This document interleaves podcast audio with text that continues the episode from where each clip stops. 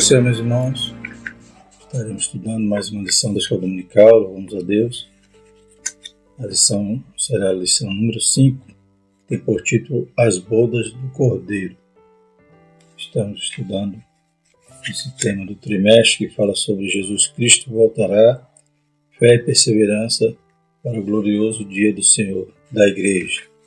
Glórias a Deus. Então, na lição passada falamos sobre o tribunal de Cristo e hoje, dando continuidade né, de forma cronológica, o próximo evento são as bodas do Cordeiro. Desde o dia diz: regozijemo-nos e alegremos-nos e demos-lhe glória, porque vindas são as bodas do Cordeiro, e já sua esposa se aprontou. Apocalipse 19, versículo 7. A síntese diz: somente os crentes fiéis ao Senhor participarão das bodas do Cordeiro. Nosso texto está em Mateus, capítulo 25, de 1 a 13. Passamos a leitura. Então o reino dos céus será semelhante às dez virgens que, tomando as suas lâmpadas, saíram ao encontro do esposo. Cinco delas eram prudentes e cinco loucas. As loucas, tomando as suas lâmpadas, não levaram azeite consigo, mas as prudentes levaram azeite em suas vasilhas com as suas lâmpadas. E tardando o esposo, tosquenejaram, e todas adormeceram. Mas à meia-noite ouviu-se um clamor: Aí vem o esposo, sai ao encontro. Então todas aquelas virgens se levantaram e prepararam as suas lâmpadas. E as loucas disseram aos prudentes: Dai-nos do vosso azeite, porque as nossas lâmpadas se apagam. Mas as prudentes responderam, dizendo: Não seja caso que nos falte a nós e a vós, e de antes aos que o vendem, comprai para vós. E tendo elas ido comprá-lo, chegou o esposo e as que estavam preparadas entraram com ele para as bodas, e fechou-se as portas. Depois chegaram também as outras virgens, dizendo: Senhor, Senhor, abre-nos a porta. E ele respondeu e disse: Em verdade vos digo que vos não conheço. Vigiai, pois, porque não sabeis o dia nem a hora em que o Filho do Homem há de vir. Os objetivos da nossa lição é apresentar a parábola das bodas, na lição estava a parábola das bodas do cordeiro, mas nós cremos que a boda do cordeiro é um evento literal. Então, na verdade, a, parábola que está sendo apresentada vai ser ali a parábola de Mateus 25, que fala sobre as dez virgens.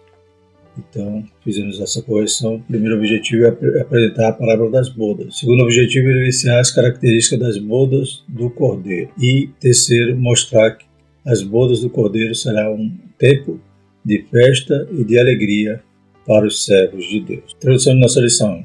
Depois do arrebatamento da igreja, será estabelecido o tribunal de Cristo, onde as obras dos crentes serão provadas pelo fogo. Após, teremos a bodas do Cordeiro. Este será o tema que vamos estudar na lição de hoje. No Antigo Testamento, o simbolismo do casamento era utilizado para mostrar que Deus era o marido da nação de Israel. Isaías 54, 5. No Novo Testamento, Jesus também é apresentado como noivo, do grego núnpios, por João Batista em João 3,29 e por ele mesmo em Marcos 2, 19 20. A igreja é apresentada como sendo a noiva de Jesus Cristo, do grego nunfe. Então, voltando aqui ao nosso quadro, que estamos perseguindo aqui cronologicamente os eventos, os, os eventos das últimas coisas. Então, falamos já sobre os sinais que antecedem a vinda de Jesus, que a vinda é compreendida em duas fases e a fase né, inicial é o arrebatamento da igreja, que é o evento que desencadeia os demais. E, como a gente já falou, o arrebatamento é iminente, não há sinal a se esperar para que o arrebatamento aconteça, pois nem, ninguém sabe nem o dia nem a hora. E essa segunda vinda de Jesus, ela compreende todo esse período até o momento que ele será visto por todos os olhos, será sua vinda gloriosa ali no momento né, que Israel estará lá sendo atacado pelo anticristo e pelas nações que se comunam com ele. Também estudamos né, a respeito do arrebatamento, em seguida estudamos sobre o tribunal de Cristo. Então os eventos estão em ordem cronológica. Né? Logo após o tribunal de Cristo, vem então as bodas do Cordeiro, e enquanto isso, né, concomitante, estará né, o mundo passando pela tribulação, pela grande tribulação, sete anos da grande tribulação. Então existem esses dois momentos simultâneos, né? enquanto a igreja está é arrebatada, é, vai para o tribunal de Cristo, depois para bodas do Cordeiro, né? o juízo de Deus está caindo sobre a terra e eles estão passando aqui pelos sete anos da tribulação. Então, a tribulação não é para a igreja, a tribulação é para aqueles que ficarem, para os ímpios e também para Israel.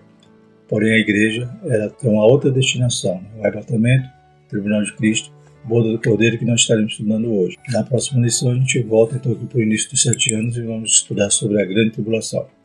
Primeiro tópico, a parábola das bodas. E o comentarista, então, ele aqui a parábola da, das virgens, das dez virgens, mas também trata-se ali de um evento de um casamento, sendo que aquelas moças né, não eram as noivas, não eram dez noivas, eram dez damas de honra que fariam parte ali do cortejo para levar a noiva, né, para acompanhar a noiva até a casa do noivo quando esse viesse buscá-la.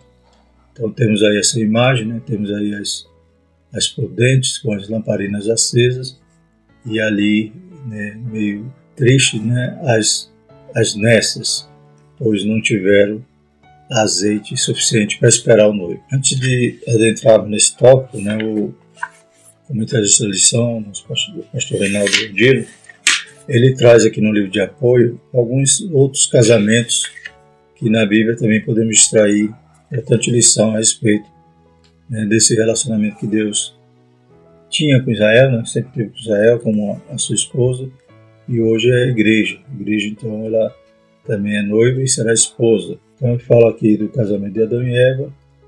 Nesse casamento, ele diz: a primeira conclusão a partir do relato do matrimônio de Adão e Eva é que o casamento que se iniciava em Israel, como noivado, é indissolúvel, como é nossa eterna salvação, Jesus, o último Adão. Diz que ninguém nos arrebataria de suas mãos. E Paulo mencionou que nada nos separará do amor de Deus que está em Cristo. Então, uma das primeiras lições que podemos extrair desses casamentos, que o comentarista cita aqui, é que o casamento é indissolúvel, né? como Deus é o plano de Deus, né? é o modelo que Deus fez para a família. Né? O que Deus uniu não separa os homens. Infelizmente, o, né? Os homens é que vão na contramão da palavra, né? mas quando segue o modelo bíblico, eles são abençoados. Uma família na, na direção de Deus sempre vai estar né, sendo alvo das bênçãos do Senhor. O segundo casamento vai falar sobre Isaac e Rebeca. Traz que o casamento produz uma jubilosa expectativa, consumando-se em uma celebração de grande alegria, como também acontecerá nas bodas do Cordeiro.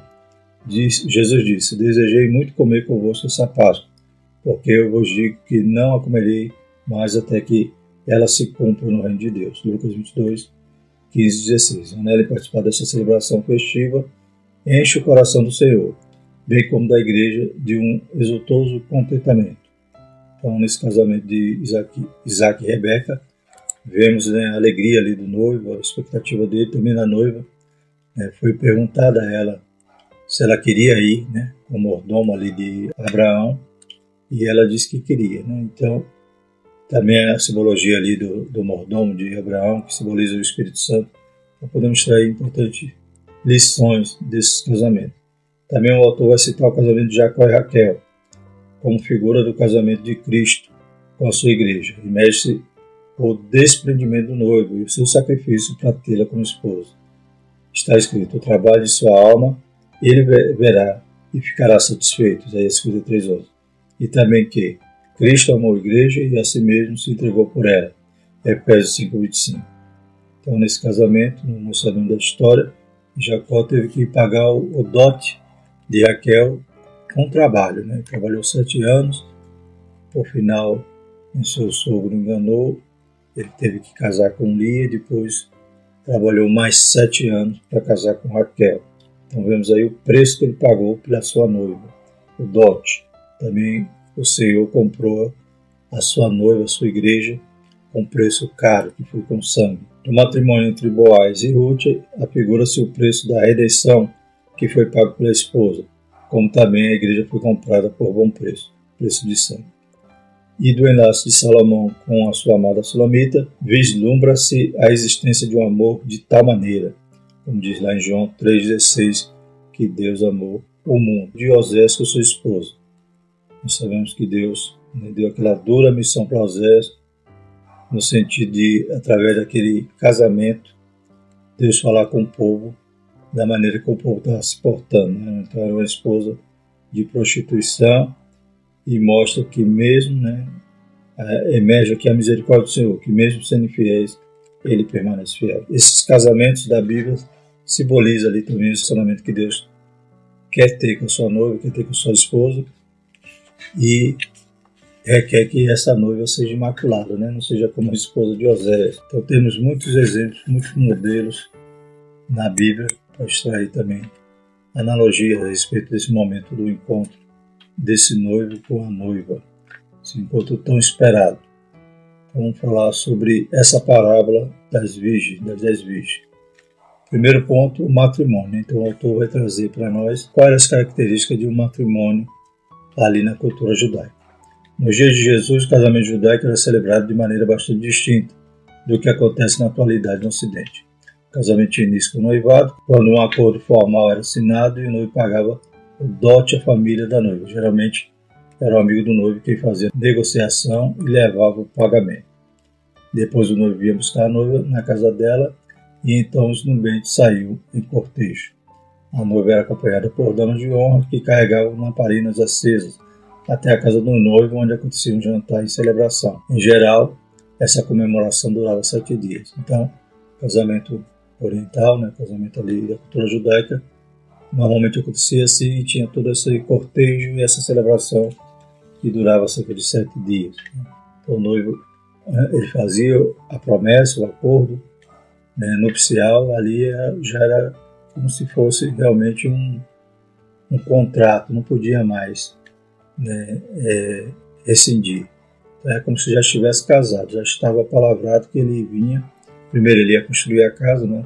normalmente tinha um tempo que, que os pais da noiva davam, ele tinha aquele período para preparar tudo, ou construir uma casa nova, construir um quarto na, na casa, na dependência né, na, na, residência do seu pai, e quando tivesse tudo preparado, ele tinha que vir buscar a noiva.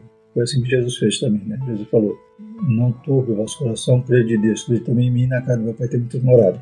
Então a casa já está preparada. O Senhor foi, preparou o lugar e virá outra vez para nos levar, para que estejamos com Ele. Louvado seja o nome do Senhor. Então, esse formato né, da cultura judaica simboliza, né, essa é uma analogia do que vai acontecer com a igreja. Jesus, um excelente professor, tomou como exemplo, na continuação do sermão profético de Mateus 24, a celebração do casamento para falar a respeito da sua vinda repentina, Mateus 25. Então a gente sabe que Mateus 24 vai falar do sinais, da segunda vinda do Senhor, mas a partir do verso 36 fala também sobre o arrebatamento e da iminência, pois também não sabemos nem o dia nem a hora, como o Senhor vai falar, ensinar através dessa palavra de Mateus 25. O mestre diz que o reino dos céus será semelhante a das virgens que, tomando as suas lâmpadas, saíram ao encontro do esposo. Mateus 25, 1. Embora vestidas a caráter para o cortejo do matrimônio e com as lâmpadas à mão, Jesus declarou que cinco das virgens não eram prudentes, ou lhe faltou o azeite, símbolo do Espírito Santo, para seguir até o fim do cortejo. Então elas não tiveram azeite suficiente para esperar o noivo, para esperar o esposo. Ou seja, elas desprezaram a função que elas tinham, né? Então, elas tinham ali um ofício, tinham ali um serviço, foram convidadas pela noiva para fazer parte daquele cortejo, para serem damas de honra, mas elas negligenciaram o papel que elas tinham que exercer e não tiveram azeite suficiente para esperar o noivo. Certo que o noivo tardou, mas elas tinham que estar preparadas como as prudentes, que tinham o azeite na lamparina e tinha reserva caso o noivo demorasse. Precisamos estar preparados até o fim, pois não sabemos a hora em que o noivo virá. As dez virgens estavam aguardando o noivo, todas carregavam suas lâmpadas, estavam vestidas de acordo com o evento. Porém, somente cinco delas eram prudentes e levavam uma reserva de azeite, suficiente para o caso de o noivo tardasse a chegar. Então, cinco foram prudentes, né? então estavam ali, conscientes do seu papel, da sua função, sabia que aquele momento era importante, era ímpar, e elas não negligenciaram, né? tiveram preocupação de ter reserva. É bem assim que nós devemos ter também. Né? E não esperar acabar o azeite, não esperar apagar a lamparina, mas está sempre buscando mais e mais para que possamos, além de ter né, aquele fogo, né, a chama acesa para qualquer momento o noivo chegar, se ele tardar, tenhamos reserva para esperar.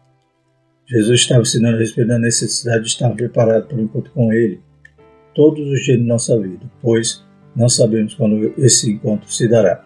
Vivemos tempos difíceis e precisamos perseverar na fé, pois não sabemos o dia nem a hora que o noivo voltará. Carecemos do azeite em nossa lamparina, a fim de que ela não venha a se apagar caso o noivo demore. Sua lamparina está abastecida de azeite, é tempo de buscar o Senhor, orando, lendo a palavra de Deus, jejuando e praticando tudo o que Jesus nos ensinou a guardar. Infelizmente hoje, né, muitos estão negligentes, muitos estão brincando, sendo amigo do mundo, e muitos também já enveredam por um modismo chamado desigrejado, né? já acha que não precisa mais frequentar a igreja. Como vamos abastecer se não formos buscar, se não formos orar mais, ter comunhão com os irmãos, né, e cultuar a Deus, estudar a palavra do Senhor. Como teremos azeite de reserva se deixarmos de ir para a igreja? Então, a igreja é fundamental. Né? Em Hebreus diz que nós não podemos abandonar a nossa congregação, deixar de congregar, como muitos fazem. Então, os modismos, né? a modernidade, ela não pode ofuscar né? a nossa prudência. Devemos estar vigilantes e prudentes, aguardando Jesus a qualquer momento. Não vos conheço. Irmãos, que terrível ouvir isso da boca do nosso Senhor Jesus. Depois de ir comprar azeite, as virgens loucas retornaram à casa do noivo, numa última tentativa de entrar para as bodas. Entretanto, já era tarde demais. A resposta do noivo serve de alerta para nós. E ele, respondendo, disse: Em verdade vos digo que não vos conheço. É tempo de buscar a Deus e deixar de lado aquilo que é efêmero. Não basta ser religioso mas é preciso ter uma vida espiritual saudável e isso significa ter comunhão e intimidade com o Filho de Deus. Muitos estão na igreja, mas estão vivendo como as virgens loucas, pois não tiveram experiência real de salvação, não experimentaram do novo nascimento, da santificação, e esses, infelizmente, no grande dia ouvirão do Senhor: Eu não conheço vocês.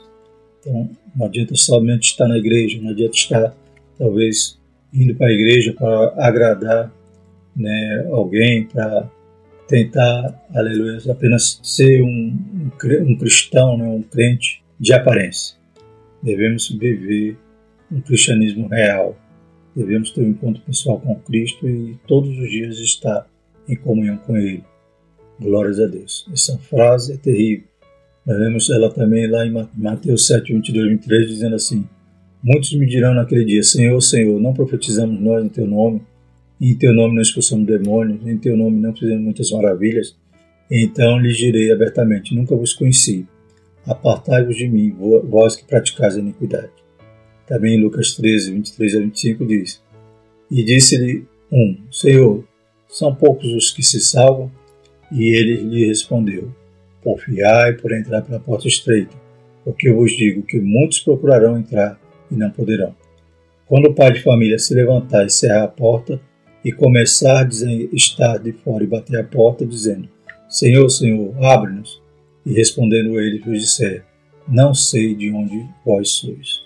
Então, que Deus tenha misericórdia de nós, nós estejamos preparados, prontos para entrar na boda do Cordeiro, que é o tema dessa lição. Né? Então, aleluia. Né? Todos aqueles que, for, que foram arrebatados, passaram pelo tribunal, agora vão para essa cerimônia maravilhosa que estará comemorando a vitória de todo aquele que foi fiel até o fim, de todo crente, louvado seja o nome do Senhor. Então nós precisamos estar nessa boda, precisamos estar, aleluias, o nosso lugar reservado lá, glórias a Deus, como convidado especial, uma noiva do Cordeiro. Que a nossa fé esteja firmada em Jesus Cristo e que não venhamos a nos tornar amigos do mundo, imprudentes, loucos, pois não sabeis vós que a amizade do mundo é inimizade contra Deus? Que adianta ganhar o mundo, né? Que adianta ter muitos amigos, que adianta andar na moda, né? na moda desse mundo, né? no curso do mundo. Muitas das vezes nós temos que estar na contramão, né? Devemos ser né, a diferença. As pessoas têm que olhar para nós e poder encontrar algo que eles tenham sede, não que gere sede neles de Deus, desse Deus que já é na nossa vida. Então não podemos ser amigo do mundo. Não sabemos quando o Senhor voltará, por isso sejamos prudentes. Segundo tópico, característica das bodas do cordeiro. Né? Então, agora vamos falar especificamente da, da boda do cordeiro. Né? Da parábola, que representa, né, que simboliza. Então, vamos falar desse evento maravilhoso que se dará após o tribunal de Cristo. De acordo com a declaração de férias da Assembleia de Deus, as bodas do Cordeiro serão um evento magnânimo que acontecerá após o tribunal de Cristo e antes da volta gloriosa de Jesus com sua igreja glorificada. Sabemos que o arrebatamento, quando Jesus virá buscar sua noiva, acontecerá antes da grande tribulação. Então nós cremos nessa linha de interpretação pré-tribulacionista. Então, algumas denominações creem diferente. Creem que a igreja vai passar para a tribulação, vai ser colocada para né, ser martirizada, mas a igreja já foi martirizada durante toda a história. Hoje a igreja está sendo perseguida e martirizada no mundo. Então não há necessidade de passarmos pela grande tribulação. Jesus nos prometeu que ia nos livrar do dia da ira. E nós vemos toda essa linha né, de essa trajetória, arrebatamento, tribunal de Cristo, boa do Cordeiro, a gente percebe que é a recompensa do justo. Louvado seja o Senhor. Mostrando a diferença daqueles que serviam a Deus e daqueles que não servem. Enquanto o juízo de Deus por sete anos estiver acontecendo na terra, a igreja estará no céu e depois de adornada no tribunal de Cristo participará do banquete do casamento real. Depois de terminada a boa do Cordeiro, Jesus virá juntamente com a igreja e todo olho verá. Em Judas, no versículo 14, diz: E deste profetizou também Enoque, o sétimo depois de Adão, dizendo: Eis que é vindo o Senhor com milhares de seus santos. Então, os seus santos, esses milhares, né, miríades e miríades, são a igreja. Né? Esses acontecimentos serão simultâneos. Enquanto o mundo está passando a tribulação, a igreja está nessa trajetória de, de glória. Louvado seja o Senhor. Segundo tópico, o grande banquete. O Senhor Jesus deseja cear com a sua igreja. Em Apocalipse 3,20 declarou à igreja de Laodiceia: Eis que estou à porta e bato. Se alguém ouvir a minha voz e abrir a porta, entrarei em sua casa e com ele cearei ele comigo. E Mateus 26, 29, na nova versão transformadora, diz: Preste atenção aos que lhes digo: Não voltarei a beber vinho até aquele dia em que com vocês beberei vinho novo no reino de meu Pai. Então, esses textos demonstram que haverá uma ceia, né? que haverá né, um banquete na boda do Cordeiro. Né? Faz parte da, da festa, né? faz parte dessa cerimônia gloriosa. Esse desejo de Jesus será plenamente satisfeito na boda do Cordeiro. Contudo, é bom lembrar que a boda do Cordeiro será somente para aqueles que vencerem o mundo, a carne e o inimigo lá em Apocalipse 3.21, né? É o que vencer. É, o autor, o comentarista da lição, ele também faz uma ponte né, em relação a Apocalipse 19, que vai falar da boa do Cordeiro, com aquelas promessas nas cartas ali às igrejas da Ásia, em Apocalipse 2 e 3, e sempre tem as promessas no final de cada carta dizendo ao que vencer. Então, o que vencer que estarão lá, tanto no arrebatamento como na aleluia, no tribunal de Cristo e agora na comemoração gloriosa na boda do Cordeiro. Então, quer saber o que vai acontecer no céu? Leia lá Apocalipse 2 e 3, veja ali ao que vencer, o que lhe é destinado.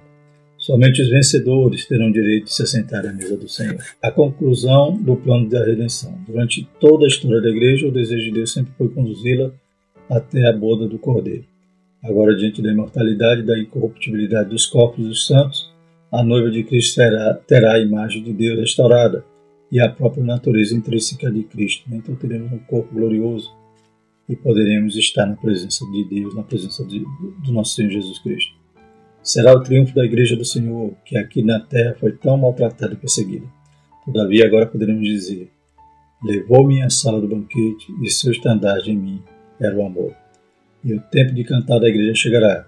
Aparecem as flores na terra o tempo de cantar chega, e a voz da rola ouve-se em nossa terra. Então, ali os versículos encantados também mostram ali Salomão, Sulamita, demonstrando aquele amor, aquele casamento que simboliza né, esse relacionamento que Deus quer ter com a, com a igreja.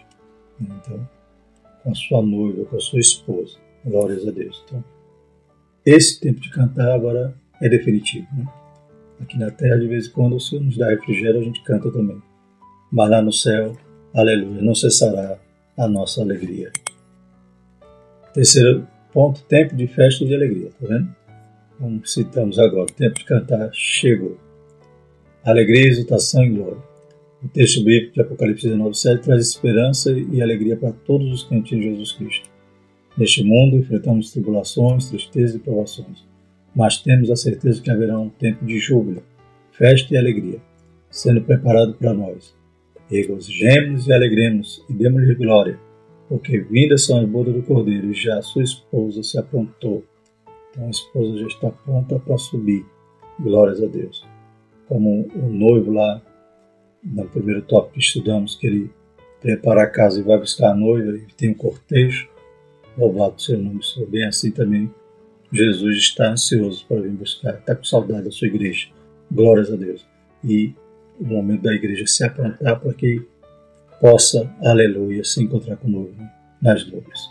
Neste texto temos dois verbos de ação. O primeiro é regozijar, do grego kairo, e o segundo é alegrar, do grego agalial.